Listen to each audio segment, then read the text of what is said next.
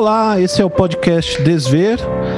Eu sou Gil Alice. Eu estou aqui com meu companheiro Gustavo Dias. E hoje nós vamos falar sobre é, um assunto polêmico.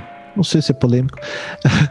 É, Pós-moderno. Uh, Pós-moderno. Moderno. Uh, sabe, Gustavo? Deixa eu te contar. A primeira vez que eu, eu me lembro de me interessar por esse assunto, eu estava estudando design uns 20 anos atrás e.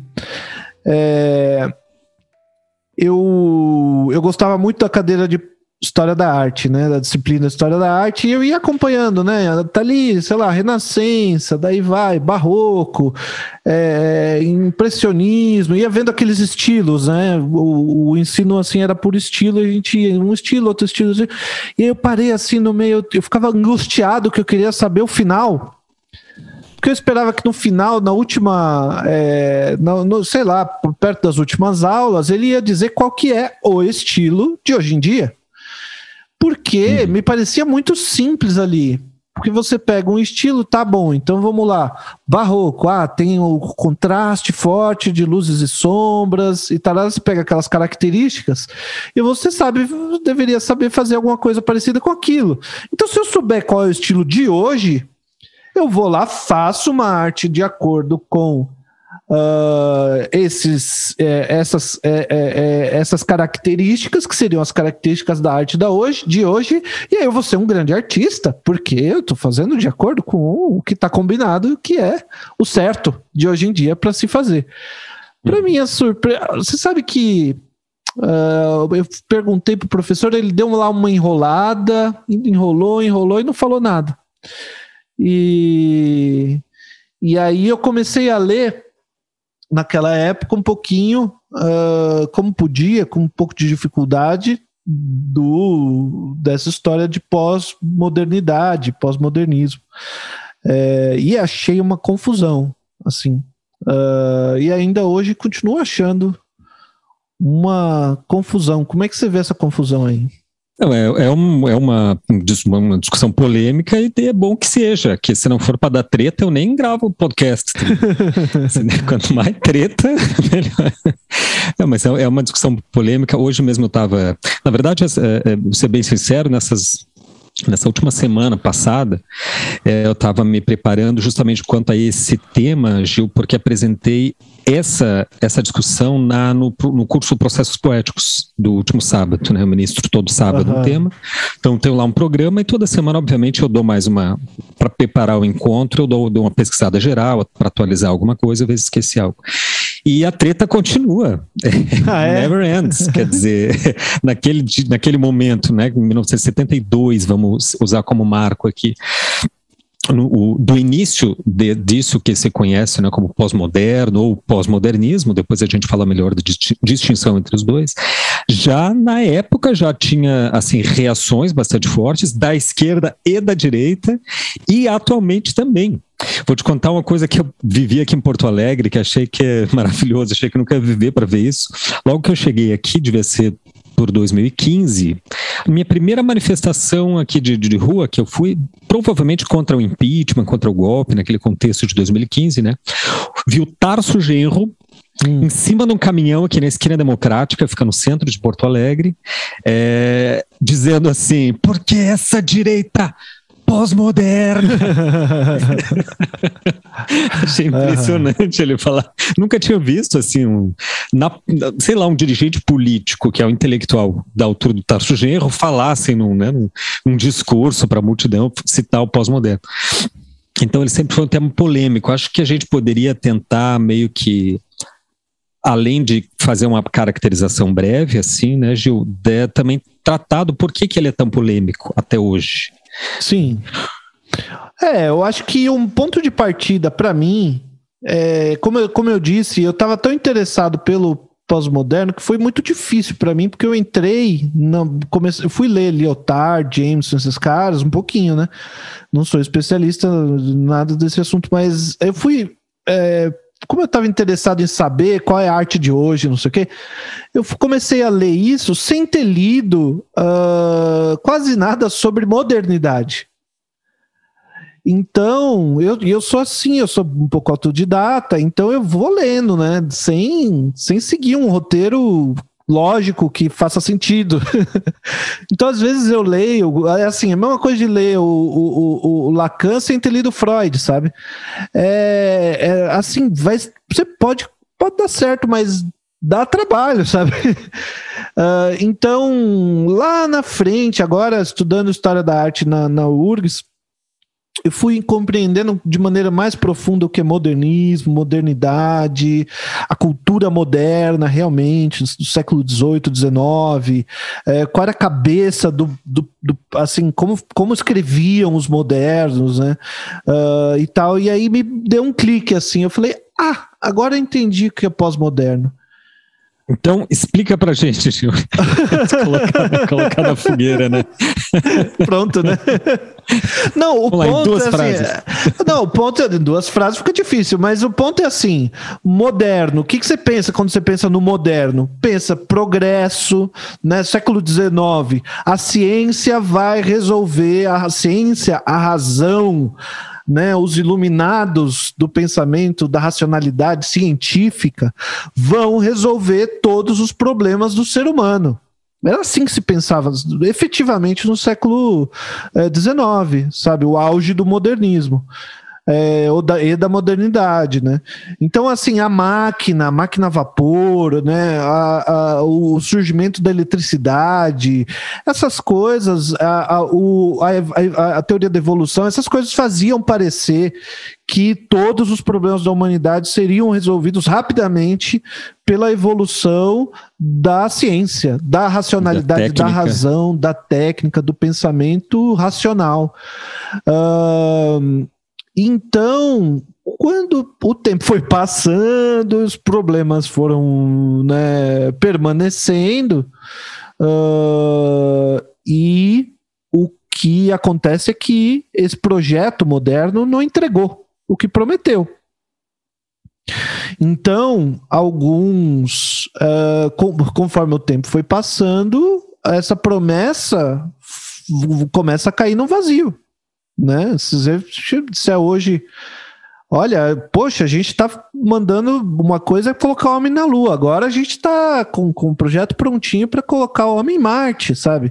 Tá lá os robozinhos em Marte procurando vida, a gente está fazendo coisas absolutas de inteligência artificial, a gente está fazendo a ciência, uh, bom, a, a, a coisa do genoma, é, sabe, é, computação quântica, a gente está fazendo coisas completamente absurdas do ponto de vista da, da, do alcance técnico da razão.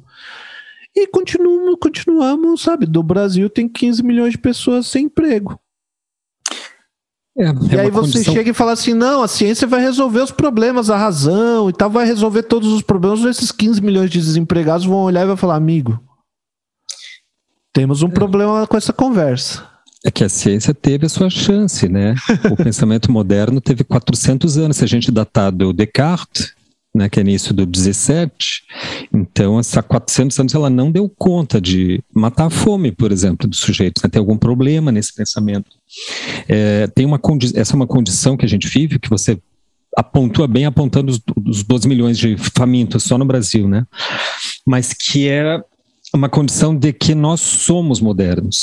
Apesar de uma certa vanguarda científica estar atuando, por exemplo, dentro da física quântica há muito tempo. Há muito tempo quer dizer mais de um século, né? No começo do século XX, 1905, 1907, que surge a teoria da, da relatividade, a teoria da incerteza do, do Heisenberg e etc. O geral a educação em geral, a, a formação em geral de, do, do, do, do, cidadão continua sendo moderna. A gente ainda aprende não a física é, a einsteiniana ou a física quântica, mas a física newtoniana. A gente aprende a matemática euclidiana, entende? Quer dizer, nós somos modernos. É como se nós tivéssemos já uma pressuposição de que nós temos informação suficiente do que é modernidade. Então, agora vamos falar de pós-modernidade, porque afinal a modernidade já está in, incluída, né? é, já está subjacente, está pressuposta como um, um, um, um suposto saber, né?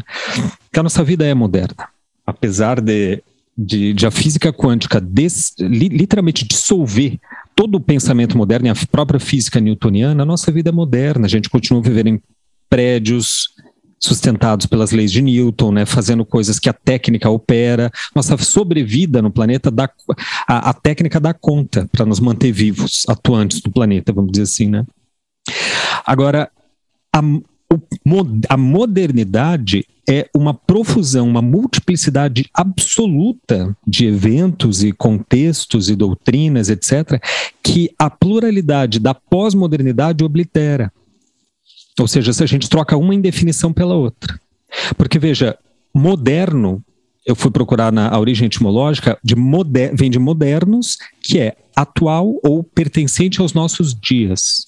Modo é como, né? Maneira, jeito. Então, moderno significa pertencente aos nossos dias. Contemporâneo significa pertencente ao nosso tempo. Dizer que uma coisa é moderna ou pós-moderna é dizer nada. Dizer que uma arte é arte contemporânea, por exemplo, é dizer nada. Né? O que, que define? Nada. Dizer, por exemplo, que uma coisa é barroca, a palavra barroco é, é, é designativa. A, palavra, a renascença é designativa. Ah, então aqui há um renascimento da Grécia clássica, dos ideais helênicos e etc. Agora, dizer arte moderna, ou, ou período moderno e arte contemporânea, período contemporâneo pós-moderno, é dizer nada. Porque são momentos e movimentos intrínsecos muito complexos que acontecem simultaneamente e que daí a gente coloca em grandes eixos, assim, grandes guarda-chuvas para tentar, é, através da contraposição, entender a ambos. Mas isso é só uma operação analítica, né? O moderno é uma coisa gigantesca que a gente de repente poderia de novo por questão analítica é falar a partir do sujeito cartesiano esse é o sujeito moderno, né, que começa na Renascença, que vai se solidificando, que Descartes dá, digamos assim, uma certa circunscrição quando diz penso logo existo, portanto, eu sou o sujeito na, de mim mesmo, inclusive, na medida em que eu penso e eu posso pensar a mim mesmo.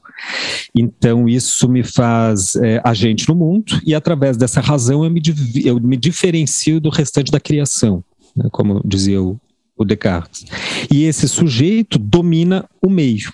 Aí que, a partir dessa legitimação dada pela razão, ele se achou no direito, o sujeito moderno, de asfaltar as florestas, de construir cidades, de trazer o famigerado progresso. Progresso. De instituir uhum. isso como se fosse uma ideia inevitável, né, num cretendo, que cada vez mais a gente vai se direcionando para um progresso inevitável, para uma, um aprimoramento da civilização, que começa no sujeito moderno e tem um destino, ele é teleológico, né, ele existe um, tem um, um final intrínseco, né. Aí vem o pós-moderno, o pós-moderno que justamente nessa época, final de 60, 70, e embaralha o jogo, como você diz, né? Ele aponta, bom, tem um, algum problema aí, algo não deu certo. Para citar a música lá do Caetano, americanos sentem que algo se quebrou, algo está se quebrando. Isso se deu, acho que no final de 60, com alguns eventos que daí a gente poderia enumerar aí, né, Gil? Alguns eventos marcos históricos aí desse período. Não sei como é que você pretende colocar a questão. Não, pois é, eu acho que é relevante a gente pensar isso em termos de um desenvolvimento do pensamento ali. Uh, e, e, e, tem uma diferença entre caracterizar como uh, um pensador entende que as coisas estão e uh, tomar isso como defesa de que as coisas sejam assim, né? Então, mas eu acho que o ponto, uh, a gente não tem como fazer toda, enfim, retomar a história da história da filosofia para dar um contexto completo. É, mas o, aquilo que a gente chama hoje de, acho que para qualificar moderno, a gente tem que separar modernidade como tempo histórico, falando de maneira como jargão técnico, né? Como tempo histórico que começa na Renascença e vem até hoje, estamos falando de quando a gente fala lá o, o pessoal da história, quando diz modernidade, está se referindo a isso. Uh, do, do, do, século XVI para cá, ponto. Uh, como tempo histórico. É, e a discussão sobre se há uma ruptura grande o suficiente deste tempo histórico para os tempos que nós estamos vivendo hoje, para chamar que tem né, uma, um novo, uma, uma era diferente, completamente diferente, isso é uma discussão que está ainda em aberto. Essa é a treta, né? Esse é um dos núcleos da, da, da, treta aí. Da... Exato. Será que tem uma ruptura tão grande que a gente possa dizer, né? Então, é acho que daí, nesse campo, a gente tem, de um lado, filósofos como o François Lyotard, que defende que uh, no, no, no, atualmente vigora uma descrença em relação a essas grandes narrativas que organizavam o, o, a modernidade. Uh... Atualmente ele quer dizer em 69, né? Quando ele lança. Isso, é. Que em termos de história é. é Ontem, né? Isso.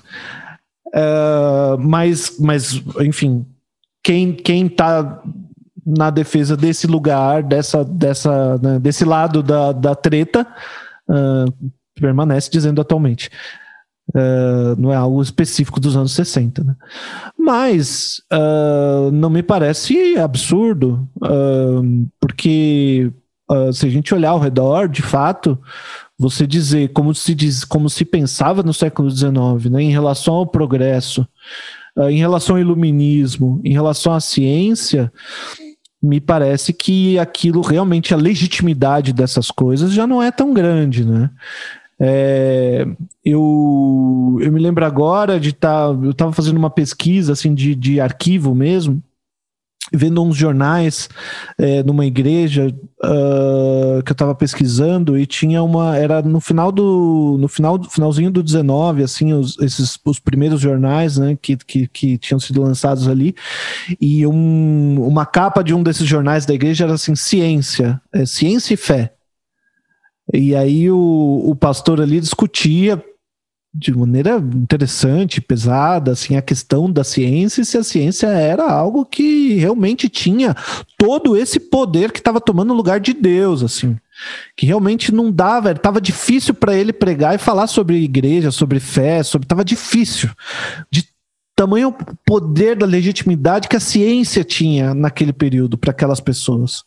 Isso a gente não, não tem mais hoje em dia, né? Mas, enfim, e o que o Lyotard defende é justamente que se perdeu o, o, aquilo que estruturava a legitimidade da ciência, perdeu uh, poder. E o que, se, o que se tem hoje é uma assim uma nuvem de especialidades. Não tem a ciência, mas tem uma nuvem de especialidades. Você fala assim, puxa, para dar um exemplo, eu, eu começo a estudar a, é, nutrição. E aí eu começo, compro os livros e vou lendo ah, artigos e, é, é, e, e, e é, é, artigos científicos sobre é, como é que funciona tal, aí chega uma questão, tá bom, gordura. Então, devo comer gordura ou não devo comer gordura? Quanta gordura?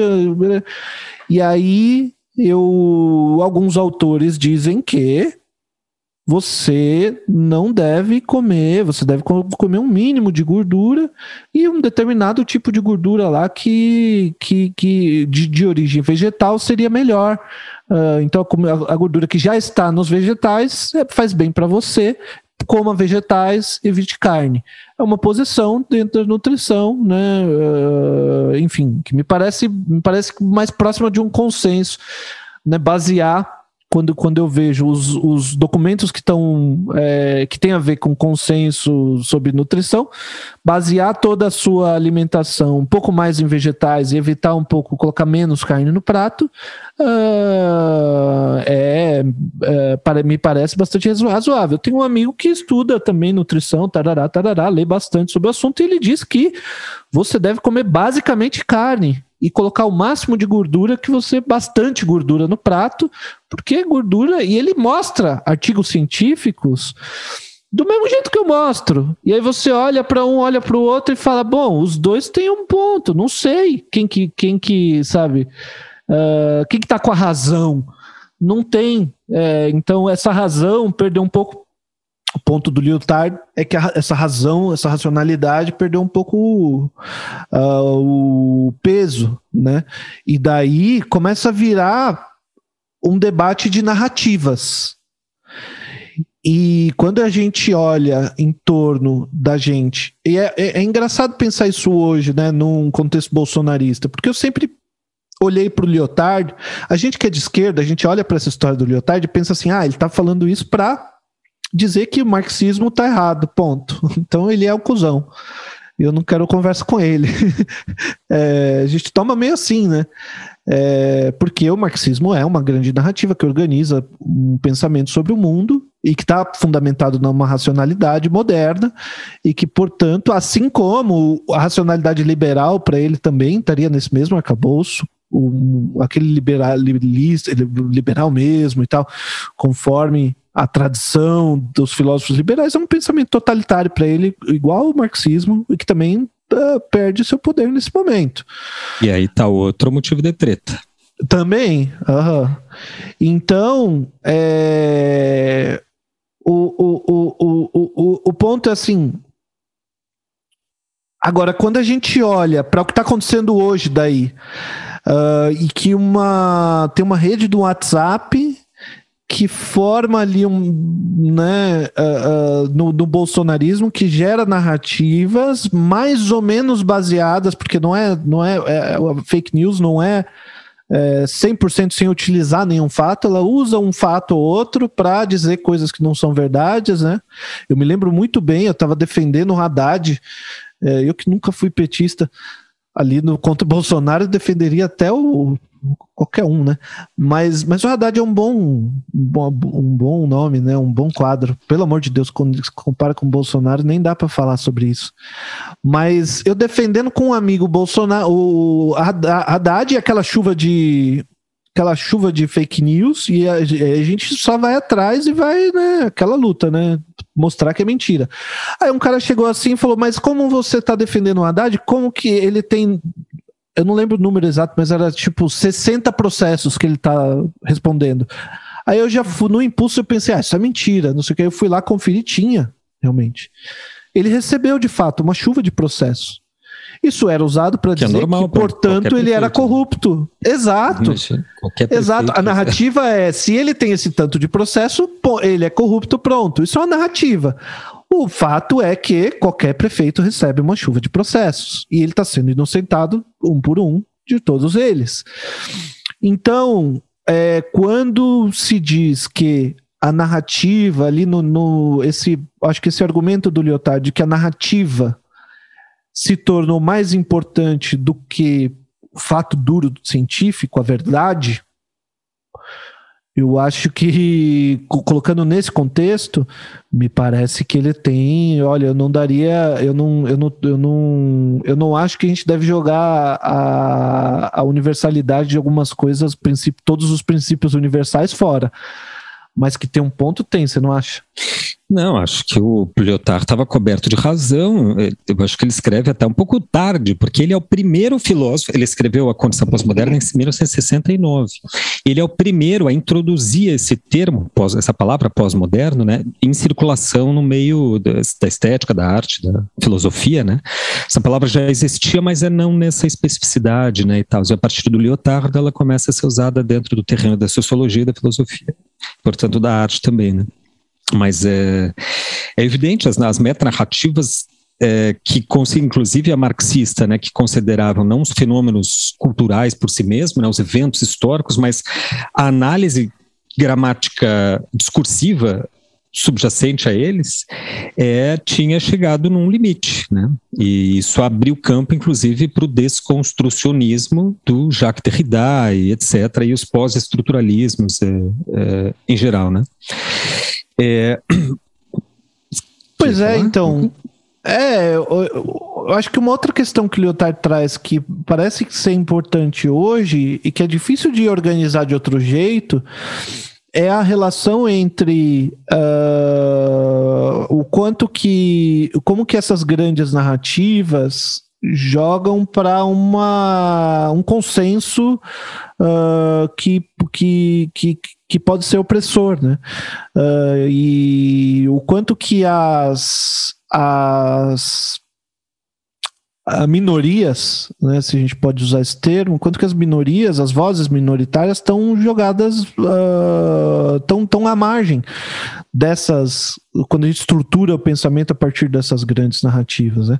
Eu lembro aqui do trabalho da Denise Ferreira da Silva, que uh, eu acho que, se for falar de pós-modernidade é, além do Lyotard, Jameson, Baudrillard, esses caras, eu preferi, preferiria citar Denise Ferreira da Silva, que é uma intelectual é, negra que, que teve uma, uma de, de uma origem muito pobre é, no Rio de Janeiro e que Uh, hoje é professora nos Estados Unidos, uh, ela vem direto no Brasil da, da palestra na USP e tal, uma grande intelectual, e ela, o que o trabalho dela foi assim, rever o, as bases da estrutura do pensamento moderno a partir de uma a partir uh, de uma investigação de, do que, que tem ali de racialização. E aí, meu amigo, é algo absolutamente. Algo era assim, uma. Como se diz, uma. É, é, segredo de pirro. É, é, não sei se é essa expressão, mas assim, um segredo conhecido. Absolutamente conhecido. Você fala com ah, professores que leram, assim, Hegel, sabe? É, Kant, é, próprio. É, é, enfim, o, o, o, o pensamento marxista na, num bom tanto, do, ou seja, um pensamento do Marx, um bom tanto.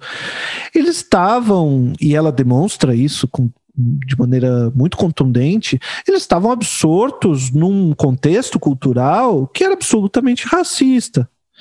É, o, foi, foi preciso muito marxismo depois do Marx para colocar na conta do capital onde é que estava o trabalho escravo é, e qual era a função do trabalho escravo, porque no, no Capital mesmo o Marx começa ali, ó, o, o, o algodão é, que é trabalhado pelo, da máquina, pela, é, pelo proletário, tarará, tarará, tarará.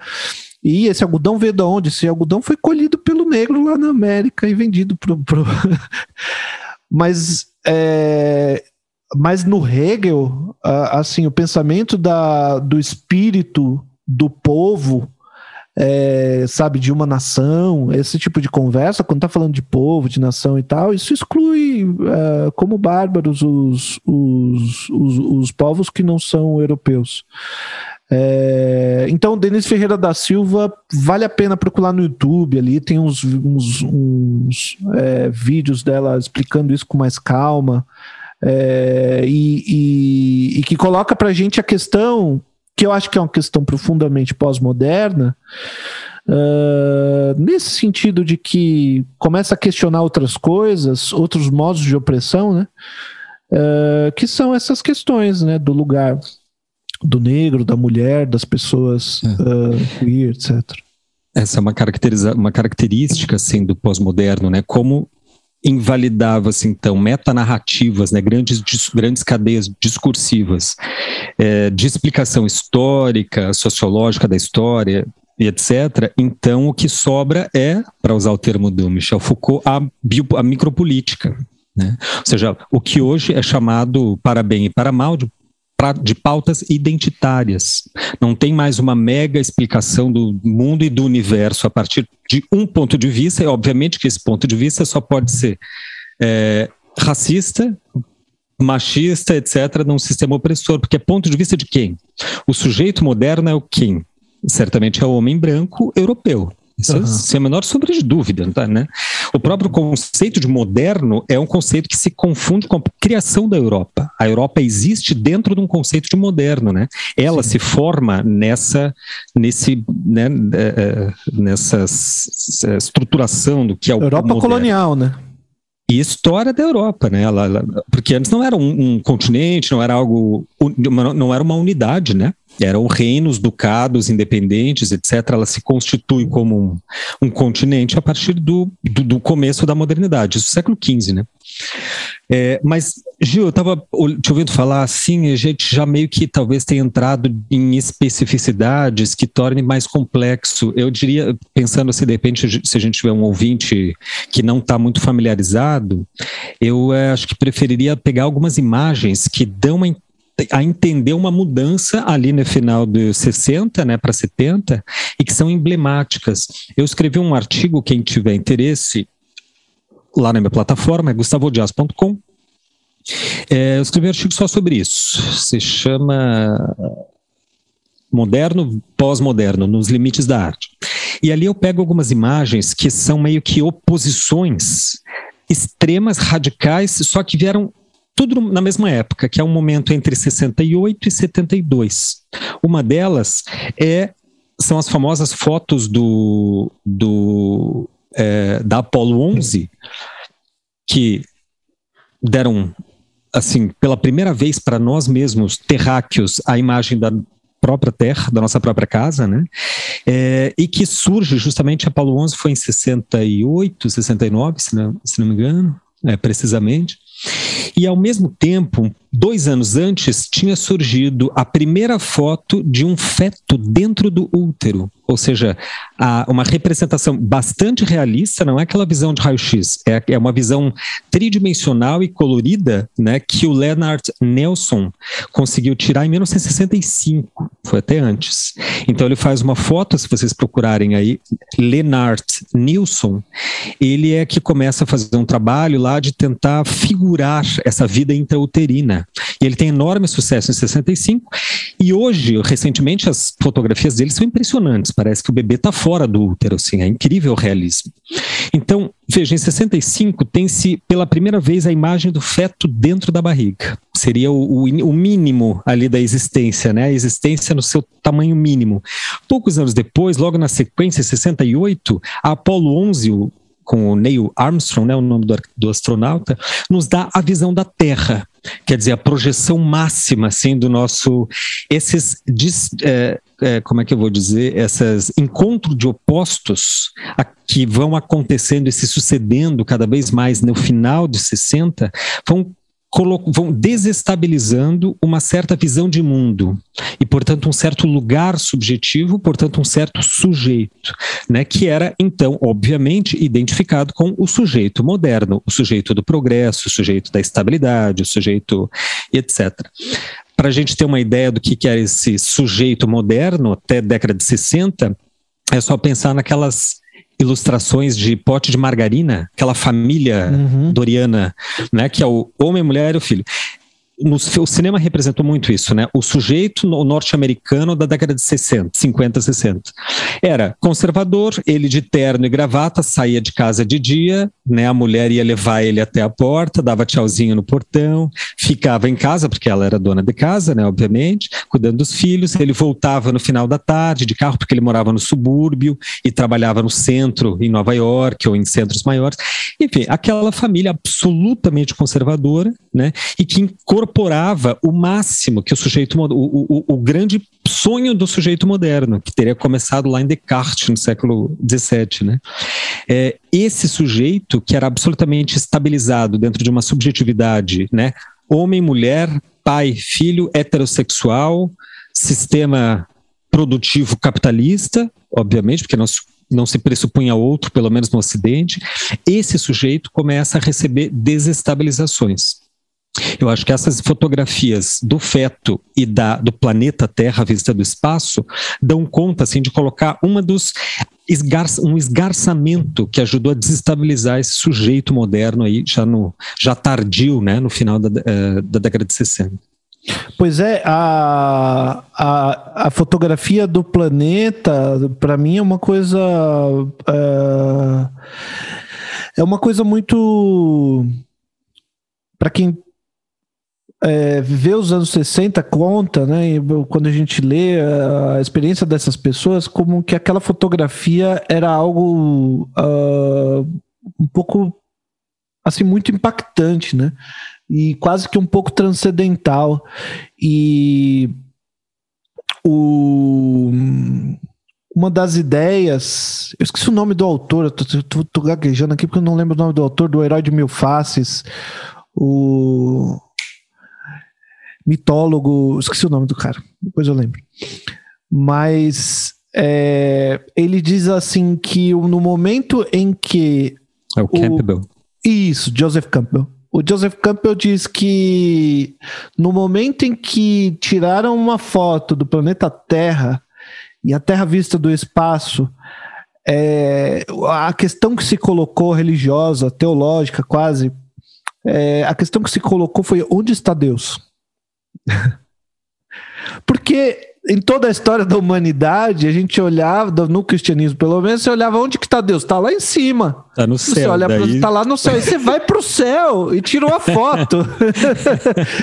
tá, Deus aonde está agora, meu amigo? Me mostra. Porque eu tô mostrando aqui é, uma foto do céu. Eu não, não é achei, eu dei uma olhada no céu todo aqui, não achei Deus não ainda. É que foi negada, né? Até hoje tem correntes negacionistas que negam que aquelas fotos não são verdadeiras, são produções do Stanley Kubrick. Não sei Sim, por que mas... diabos botaram o Stanley Kubrick no meio, mas é, e, é sempre e... ele que é, mas é, é, você vê, é essa. A gente acha absurdo, mas é muito mais comum do que a gente imagina, né? O movimento terraplanista, imagina. A gente, a gente tá cansado de ver meme assim, né? A gente esperava que ia ter o carro voador, a gente tá tendo que explicar para as pessoas que a Terra não é plana. é, e, e, e, mas assim, eu, eu, eu, eu, gosto de um jeito de lidar com, com pessoas assim que são que levam muito a sério. A, a, a, a decadência da razão científica, uh, assim, aí um pouco mais além deles, né? Então o cara fala assim: não, o homem não foi à Lua. Aquilo lá foi uma produção do Stanley Kubrick. Você olha para ele e fala: Você acredita na Lua? A Lua existe para você? Você acha isso não é verdade? Aquilo lá é um holograma que criaram para te enganar. E aí você vai levando, fica mais é igual quando, o, o, quando você pega aquele taxista muito de extrema direita e tal, eu não discordo do cara não. Ele fala assim: "Ah, eu peguei um taxista outro não sei se já contei essa história aqui, mas eu peguei um taxista outro dia que tava é, dizia assim que qualquer que o Eduardo Leite, governador daqui, falou do, do, Rio Grande do Sul, né? Isso foi em São Paulo. O governador do Rio Grande do Sul se assumiu como gay para conseguir mais votos, porque hoje em dia qualquer um que é gay consegue todos os votos que precisar para se eleger, porque tem muito gay e tal no mundo. Eu olhei para ele e falei, realmente, a, a maioria assim dos, dos deputados são todos gays. A gente já sabe que ali o centrão, aqueles deputados barrigudo ali é tudo gay, tudo gay. A gente olha e já sabe. Porque é, tem esse coisa papo não que... precisa ser nem taxista, né? Médico. Eu, eu, é. eu temo, temo encontrar esse tipo de papo assim é de médicos hoje, engenheiros. Hum. Mas eu, eu costumo, quando falo, quando dou essa aula sobre essa transição, costumo elencar, aí, alinhar a esses dois acontecimentos, do, as fotos do, do Armstrong e, os, e, do, e do feto, um, uma, é, justificar essa negação da época, que foi tão. Essa reação foi tão forte, né? A essa concepção aí, científica do planeta, imagética, escópica, mas tem sentido. Eu acho que a transformação do mundo nesse momento se equipara, Gil, à transformação que Galileu e Copérnico operaram no mundo.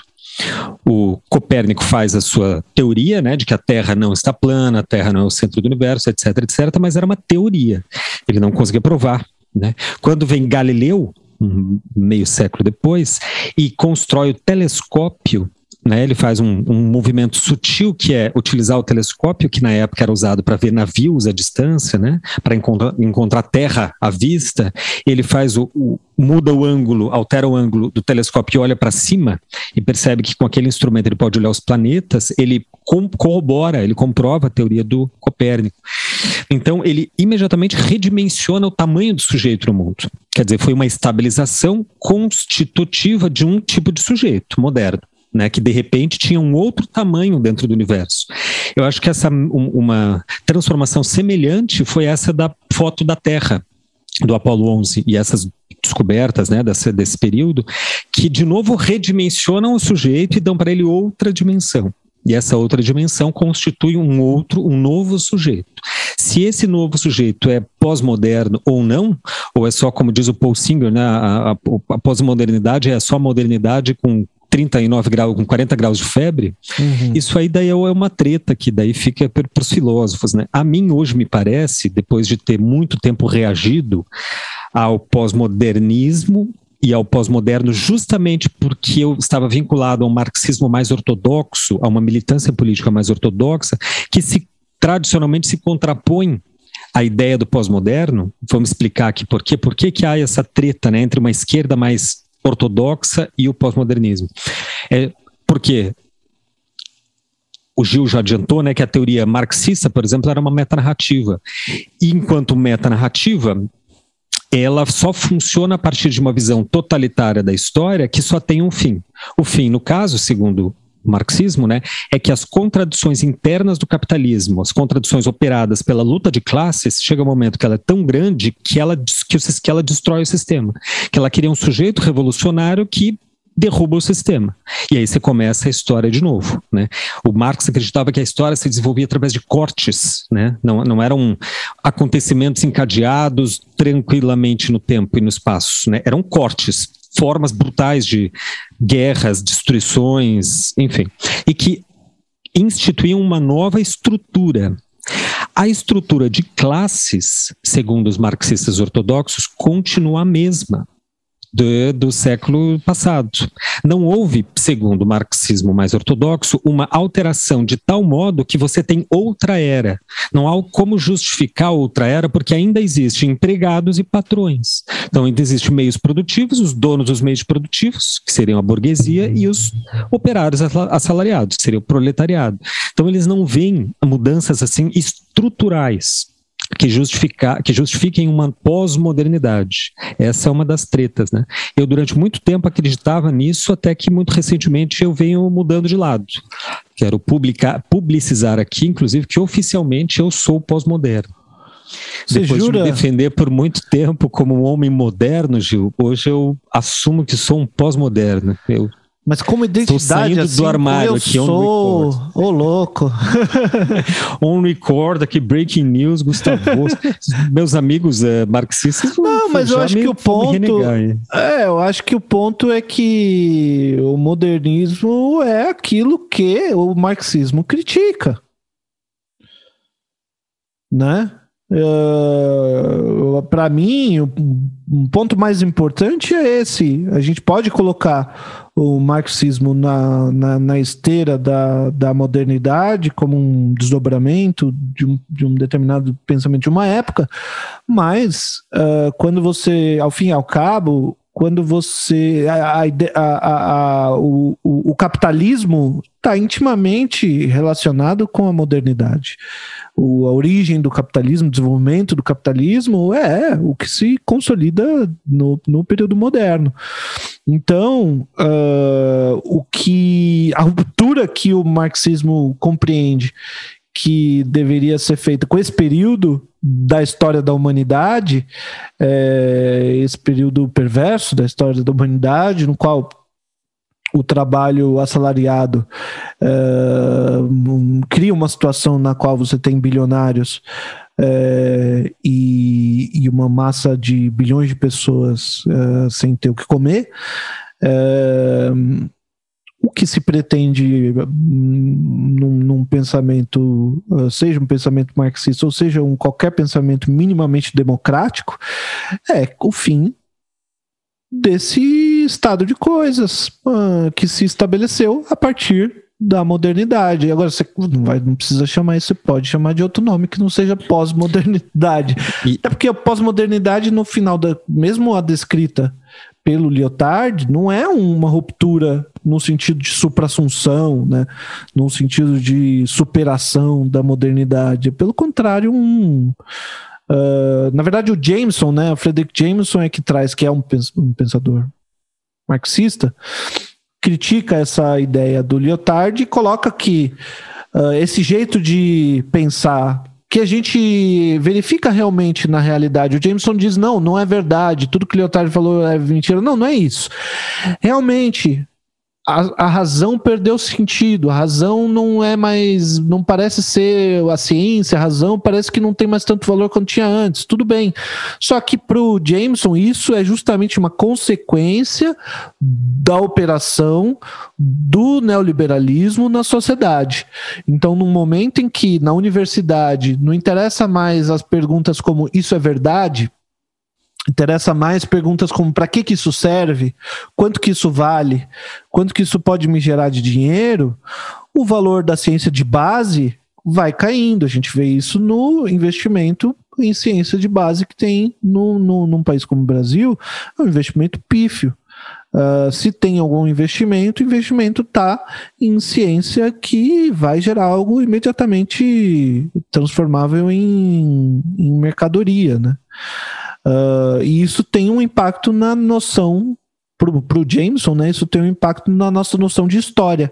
Parece que a história hum, não, não chegou num lugar que não está mais andando, está como que patinando, né? Daí que ele diz que voltando para a arte, um símbolo maior do, da pós-modernidade é o pastiche, que é esse é, como eu acho um barato pastiche é, como uma, por exemplo, uma ópera na qual o, o, o cara pega uma, um texto de um poeta do século XVII e compõe uma música é, à moda de né, um, um, um, alguém do século, sei lá, do século XVIII e parece que você está vendo uma ópera que foi composta muitos anos atrás, mas é ali uma colagem de coisas é, diferentes, de épocas diferentes, de autores diferentes, que é feita hoje. Uh, o problema do é... pastiche é que ele não é a, a, colagem, o problema é que ele é cenográfico, ele é performático, né? Ele é meramente performático. Esse eu acho que é um problema mesmo, por isso que ele não é assim nunca considerado como arte de fato, porque enfim, mas essa é, você citou uma coisa que é interessante, porque daí explica outra treta dos da esquerda em relação à pós-modernas, que é o seguinte: coincide, na verdade não coincide, porque não é coincidência, com o surgimento do pós-moderno, coincide com o neoliberalismo. Uhum. Justamente em 73 tem aqui crise do petróleo, em 72 começa-se assim a, a se espalhar essa racionalidade da qual Ronald Reagan, presidente dos Estados Unidos, e a Margaret Thatcher, premier da Inglaterra, é, são assim os seus, seus representantes mais esforçados, mais dedicados, né? E essa racionalidade começa a se espalhar. Essa racionalidade imperial, é, neoliberal, ela se adequava muito bem, por incrível que pareça, àqueles comportamentos libertários que caracterizaram justamente o final, final de 60 e 70. Movimento hippie, beatnik, Woodstock, rock, etc. Ou seja, liber, defesa das liberdades individuais, né? as micropolíticas, etc. Isso coaduna-se com, segundo especialmente uma crítica à, de esquerda, né, de uma esquerda mais ortodoxa, como eu, tô, como eu tenho dito, a, o, o, espírito da racionalidade neoliberal se coaduna com o espírito desse liberalismo, é, dessa luta pelas liberdades individuais e também, portanto, das pautas identitárias. E aí vem outra treta, etc. Para os marxistas ortodoxos, só existe uma luta, que é a luta de classes. Outros movimentos confundem, dividem o movimento progressista, né? Outras pautas é, internas dividiriam tirariam o foco da verdadeira luta de classes que, na verdade, é transversal a todos esses movimentos identitários. Tem isso também, né? Que é importante Sim, se e... destacar, né? É, e, e então, quando a gente vai olhar para as relações disso com com a arte, a gente vê, na verdade, é, um, é, é muito anti. É, anticatártico, né? O, o, porque aquele rapaz que eu era que buscava saber o que, que é a arte do nosso tempo, qual que é o estilo predominante hoje, o que, que eu vou fazer, qual é o trabalho que eu vou fazer que vai ser. Isso absolutamente não existe. Né? O ponto, acho que única coisa que dá para dizer sobre a arte contemporânea é que não tem, acho que nenhuma característica que organize toda a arte contemporânea como um estilo. Acabaram esses uh, essa congruência que tinha na, na arte uh, uhum. como estilo e tem uma valorização, principalmente, de, acho que muito recentemente, né, nos últimos, lá, nos últimos cinco anos, tem uma, uma sobrevalorização justamente das vozes que eram uh, silenciadas e apagadas e marginalizadas antes. Uhum. Então, é, ao mesmo tempo, quando a gente olha em modos de narrativa, eu gosto muito de uma. Tem uma filósofa, uma, uma, uma, uma pensadora mais jovem do que esses que a gente está citando, ela é assim, orientanda do Frederick Jameson, se não me engano. O nome dela é Jodie Dean. É, e é, é, assim, absolutamente fantástica. E ela escreve uh, sobre uma coisa que ela chama de neofeudalismo. E é, e é interessante como ela chama atenção para as produções de narrativas que são feitas é, hoje em dia na mídia, na indústria cultural e tal, e como que é muito comum é, obras de, enfim, histórias, filmes, é, livros é, que tratam de distopia, né? Muito comum, distopia é o que é a, grande moda, assim. E ela diz que é muito mais fácil imaginar uma, uma, um, mundo distópico do que o fim do capitalismo.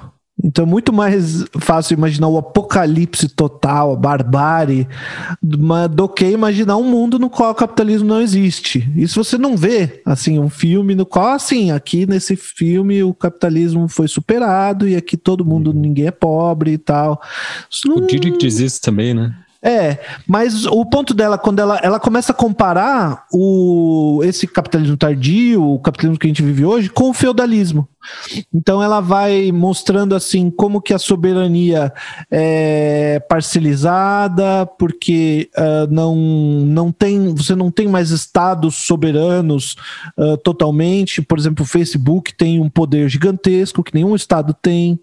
Uh, então você tem corporações assim com, com poder em lugares específicos que, que, que um estado nenhum tem, é, formas de hierarquia, é, a própria relação de periferia e centro em grandes, uh, em grandes cidades como São Paulo, você tem ali um centrinho uh, muito privilegiado, né? Ali, né? É, é, é, uhum. alguns bairros que são muito privilegiados e uma periferia pobre, muito pobre. Isso é uma característica totalmente feudal, totalmente. Assim, você uhum. tem o castelo ali com os nobres, não sei o quê, e uma periferia morrendo de fome em volta, né?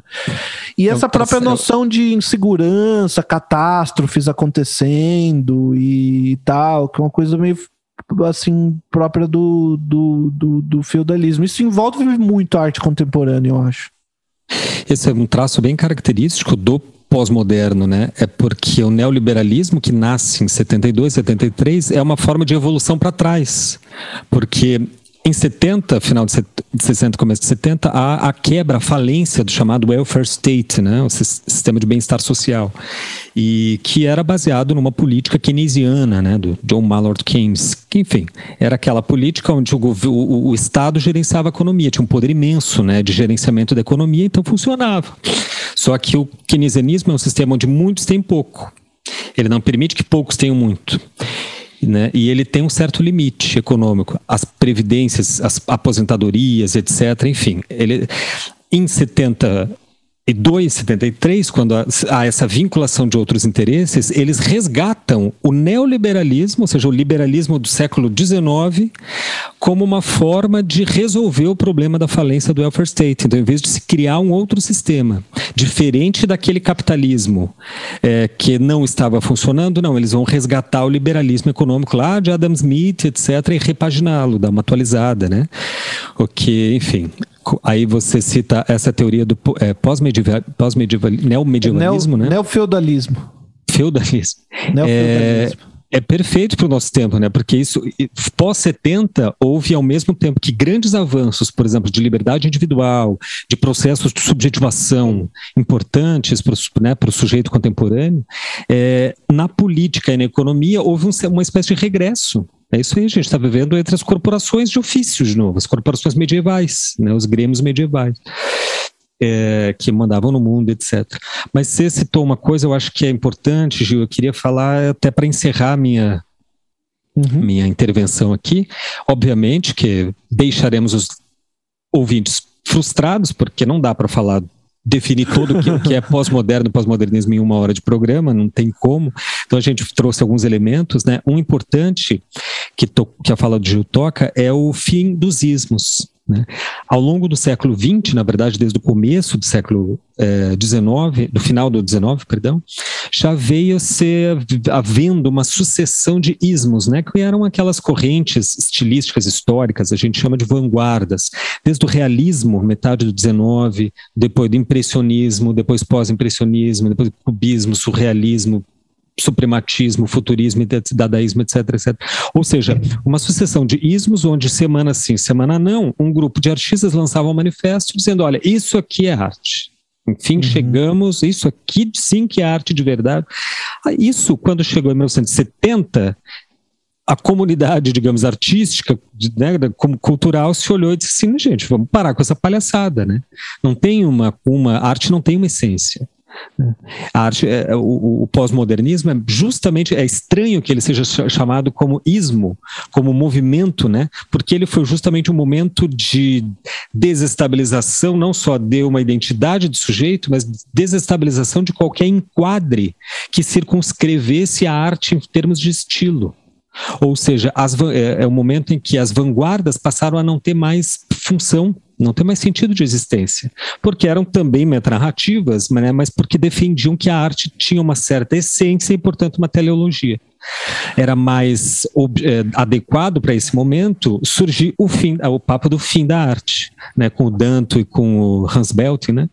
Uhum. O fim da arte, o fim da história da arte se adequa muito melhor a esse período do que a um estilo pós-moderno, né, do que a um pós-modernismo. Eu acho, sempre achei interessante que se É, o ponto do Belting é bem esse. O, o, a arte sempre vai existir mas esse, essa narrativa, né, essa metanarrativa que se criou na história da arte, que tinha como lógica é, contar um, um, estilo por estilo, uh, essa parece que chegou num limite que não, hoje não, não tem mais sentido da gente é, manter.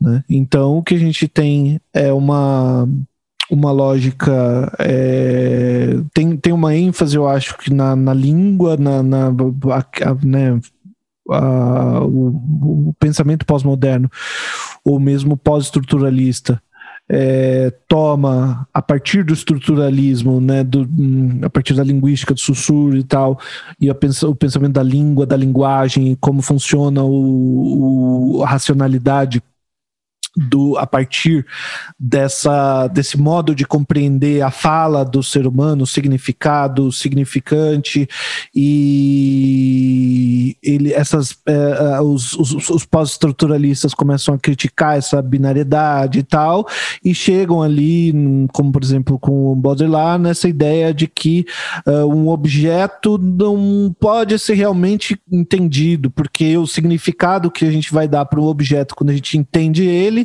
é algo que tem a ver com uma diferença entre significantes. Então, uh, a compreensão realmente uh, da realidade humana é impossível e quando você acha que compreendeu tudo, na verdade você criou uma simulação, uh, uma hiperrealidade, como ele, como ele diria.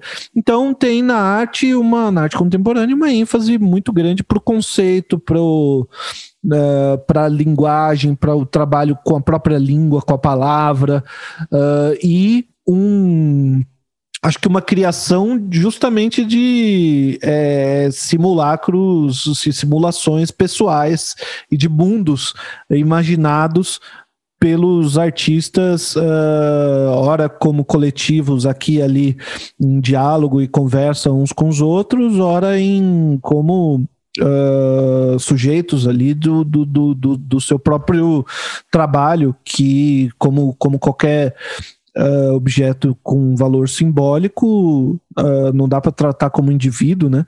Mas algo que tá, faz parte de uma conversa, faz parte de uma de uma relação intersubjetiva com outras pessoas o tempo todo, mas que já não busca essa, esse lugar é, hegemônico, né, esse lugar homogêneo dos estilos é, e que mas que permanece tendo um jogo de centro e periferia ali no sistema com, com coisas que aparecem ser moda em um período e que ganham um mercado e ganham mais atenção e depois isso muda e se não dá para falar em estilo, dá para falar pelo menos em moda, né? Quando a gente fala do mercado de arte. Pode se crer. Bom, gente, é, para tentar manter aí o nosso esforço de entregar um, episódios mais curtos, né, ou mais toleráveis, pelo menos, eu queria ir assim me direcionar para o encerramento e ler alguns e-mails muito interessantes. A gente semana passada no episódio sobre a técnica, a gente respondeu ao e-mail do Raul Duarte, que no, fez uma série de perguntas e, e observações e tal, e usamos o, o, justamente a, o e-mail dele como mote para desenvolver o episódio. Hoje ele nos retorna é, dando uma resposta muito interessante também. Eu queria ler só uma resposta longa, que ele faz outras, outras colocações, eu queria ler só um primeiro parágrafo, que ele diz assim: Vou dizer que foi uma experiência estranha ouvir o episódio. Parecia se tratar de outra pessoa, o que foi ótimo. Inclusive, na voz de vocês, percebi uma certa infantilidade no meu e-mail. Mas, claro, agradeço pela generosidade e profundidade. As questões apontadas foram importantes e a palavra inibição foi bastante certeira. Tão óbvio e não havia, eu não a havia percebido. Enfim, aí ele termina ali dizendo: como considero já íntimo de vocês, e acho que esse é o apelo de podcast. Se vierem a São Paulo, São Bernardo do Campo, terra do Lula, será um prazer manter essas conversas com cerveja e vinho.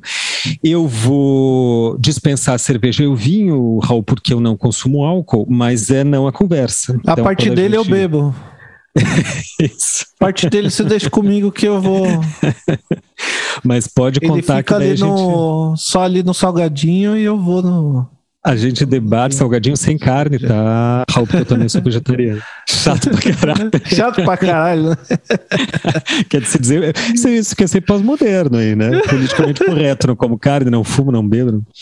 Mas no, no, e-mail também o Raul ali levanta questões bem complexas, eu não, a gente não vai citar aqui, mas ele fala ali desde o do seminário do Lacan sobre James Joyce, fala do famoso livro do Bruno, do Bruno Latour. Latour uhum. jamais fomos modernos, etc. Daí a gente conversa pessoalmente sobre isso, Raul, em algum momento que formos para para São Paulo, né? Tivemos esse prazer. Queria só agradecer também aqui o Michael Eleutério, que é um ouvinte nosso aqui também. Meu amigo. Uhum. Ah, é?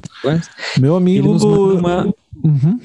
Uma questão que você quer ler ali, o falar sobre o. Não, ele, ele, ele, ele mandou aqui pra gente uma. É, ele lembrou, tava ouvindo, ele disse que sempre ouve nossos podcasts, né? Um abraço aí pro Michael. E ele viu um, um, um conteúdo fazendo uma relação bem interessante sobre o bolsonarismo e o kit. É, o kit é um assunto bastante complicado. É, eu, eu tenho até um pouco de medo. Eu falo do pós-moderno numa boa, quando vai no kit eu falo assim, Ih! É, que parece simples, mas é muito embaçado. E, mas ele passou aqui uns, uns links e tal. Vou dar uma olhada, quem sabe a gente faz um episódio sobre isso depois, né? Uhum, muito legal. Um abraço aí, Michael. Obrigado pela, pela sugestão. Muito bem. E por fim, a Carla Freitas nos mandou outro e-mail também, ela respondendo né, ao, ao a, a, colocação que a gente fez em, em, em retorno ao e-mail dela. E muito gentilmente a Carla aceitou o nosso convite para vir até o podcast e nos falar sobre o, as questões que ela levanta, porque ela nos colocou desafios ali, né, Gil, que nós acho que não, não estamos à altura.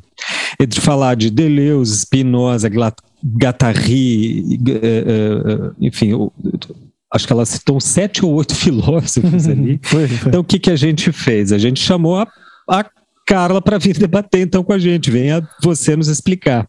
Então, podcast Desver é assim: você escreve e corre o risco de ser chamado para vir aqui se justificar o que você escreveu. Brincadeira, viu? Nem, nem, sempre a gente vai fazer essa sacanagem. Mas já agradecendo desde já né, a Carla Freitas, que virá para a gente gravar daí o podcast da próxima semana. Muito bem, então, é, para todos os amigos aí, ouvintes modernos, pós-modernos e, e neofeudalistas, é, escrevam para a gente no podcastdesver.gmail.com ou procura a gente aí no Instagram, é, arroba Gustavo Dias, com Gustavo com T no final, e hum, Gil Alice, Gil com U, Alice com dois L's. Um, procura a gente no Instagram e escreve pra gente lá se o seu e-mail for muito complicado para você. E é isso, né? Eu queria fazer um pequeno adendo, comemorando, já que esse é o primeiro episódio que a gente consegue fazer em uma hora. Ah, Isso que aqui é bom. é histórico, hein? É histórico. Mas eu, agora que eu bati o olho, que eu li o e-mail da o último e-mail da Carla e o, o último parágrafo tem que a gente tem que ler porque é uma é a melhor publicidade que a gente pode ter para o podcast aqui. Ela diz: os encontros de processos poéticos com Gustavo é o curso que eu ministro, né? Tem me levado a pensar coisas novas ou nos tempos de, nos termos de Spinoza me afeta alegremente de muitas e diversas formas, o que me potencializa como ser humano ou ainda torna multiplicidade o meu processo singular de subjetivação. Puxa, eu fiquei agora muito feliz de ouvir isso. E ouvir vocês no podcast também. Por isso, escuto bem devagar durante a semana toda para fazer durar a intensidade desses afetos. Muitíssimo obrigado, Carla. Com isso, eu encerro aqui minha participação de hoje. Um grande abraço. Adeus. Falou, pessoal. Até mais.